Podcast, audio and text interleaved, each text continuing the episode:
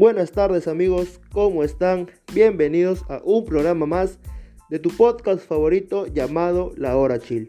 Pues bien amigos, para este quinto programa de podcast vamos a hablar sobre el análisis del Perú-Chile, en una victoria peruana muy justificada, donde la selección no, no pasó mayor sobresaltos y pudo ganarle con contundencia a su similar de Chile. Vamos a hablar también de, lo que, de las posibilidades que todavía tenemos de ir al Mundial de Rusia 2022. Así es que para arrancar con este análisis, música amigos y comenzamos este quinto programa.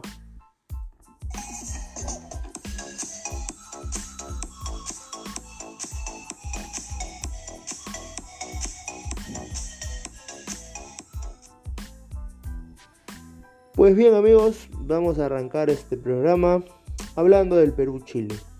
En un partido en donde la selección peruana no, no pasó mayor sobresaltos, en un partido, por así decirlo, sí, muy friccionado, ya que la selección chilena cometió 17 faltas y la selección peruana cometió 15 faltas. Pero eh, vamos a arrancar con las alineaciones de aquel partido, en donde Perú formó con Galese eh, en el arco, con una formación de 4 atrás, que son Luis Advíncula, Cristian Ramos, Alexander Cale y Miguel Trauco. En el medio, Pedro Aquino en reemplazo de Renato Tapia, que estuvo sentido para esta fecha triple, y Yotun. Los extremos eran Cueva y Edison Flores. El 10 era Sergio Peña y el punta era Guerrero. Una, en una formación ya conocida por Gareca, su 4-3-2-1, por así decirlo, o su 4-3-3, también se lo podría llamar así en, un partido donde ya individualmente, hablando de Yosimar Yotun, en un partido muy bajo de Yosimar Yotun, hace varias fechas ya que Yosimar Yotun no viene con el mismo nivel que nos tenía acostumbrados en la selección, tiene un nivel muy bajo, ojalá que en esta fecha doble que se viene en noviembre pueda alzar el nivel, porque nosotros sabemos que Yosimar Yotun es, es un buen jugador, es un jugador que siempre pisa la pelota, tiene ese pase que le da al 9 para que haga los goles, pero últimamente no ha tenido un buen rendimiento.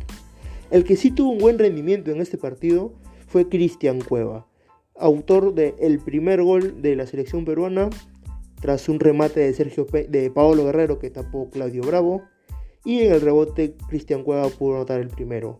Y el segundo de Perú vino de un remate de Sergio Peña, un remate que que primero fue controlado por Bravo y en el rebote pudo, eh, por así decirlo, anotar el 2 a 0.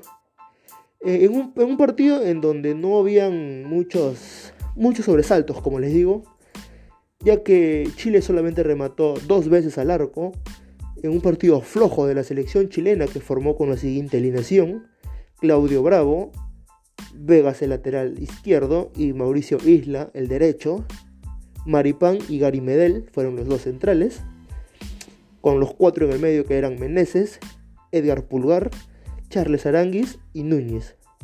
Y los dos de arriba eran Ben Berenton y Alexis Sánchez.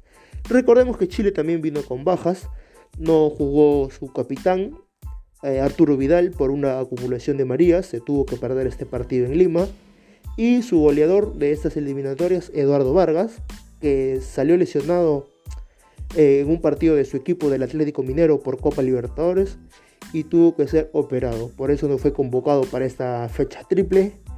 Y en donde un Chile donde, como les venía diciendo, no atacó tanto, solamente dos remates al arco. Y eh, teniendo un total de 535 pases, pero esos pases mayormente fueron de la defensa hacia el medio. En un partido, como les dije, trabado, con muchas faltas. Y también siete amarillas en total tuvo el partido, pero no hubo rojas. En, un, partido donde Perú fue más de principio a fin, ya que dominó casi todo el partido, salvo una que otra ataque de la, de la selección chilena que, que para nuestra suerte sí pudimos contenerlos. En donde un Alexis Sánchez también que estaba este, desaparecido eh, por la parte de Perú eh, regresó Jefferson Farfán, jugando casi 30 minutos del partido en reemplazo de Pablo Guerrero. Eso es bueno para nosotros, ya que nos, nos ayuda a tener variantes arriba, ya que Raúl Ruiz Díaz lamentablemente, Valera, no son piezas de recambio que pesen en el partido, aparecen poco, así que la vuelta del 10 de la calle nos hace tener más peso en ofensiva. Y bueno, gracias a esta victoria nosotros estábamos solamente a dos puntos del repechaje en la fecha 11. Así es que eh, en el siguiente programa, en el programa número 6, vamos a hablarles de los dos partidos de lo que fue el Perú-Bolivia y el Perú-Argentina, en donde no nos fue nada bien, pero eh, matemáticamente aún todavía podemos clasificar al Mundial. Las esperanzas no se pierden, pero bueno amigos, vamos a terminar de luchar estas eliminatorias y ver si, si nos alcanza para clasificar al Mundial. Pues bien amigos, quien le habla, Daniel Fernández, se despide.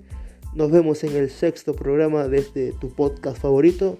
Y por favor no te olvides de las recomendaciones del caso, la doble mascarilla. Si ya te toca ponerte tu primera o segunda dosis, acercarte al centro de vacunación más cercano amigos.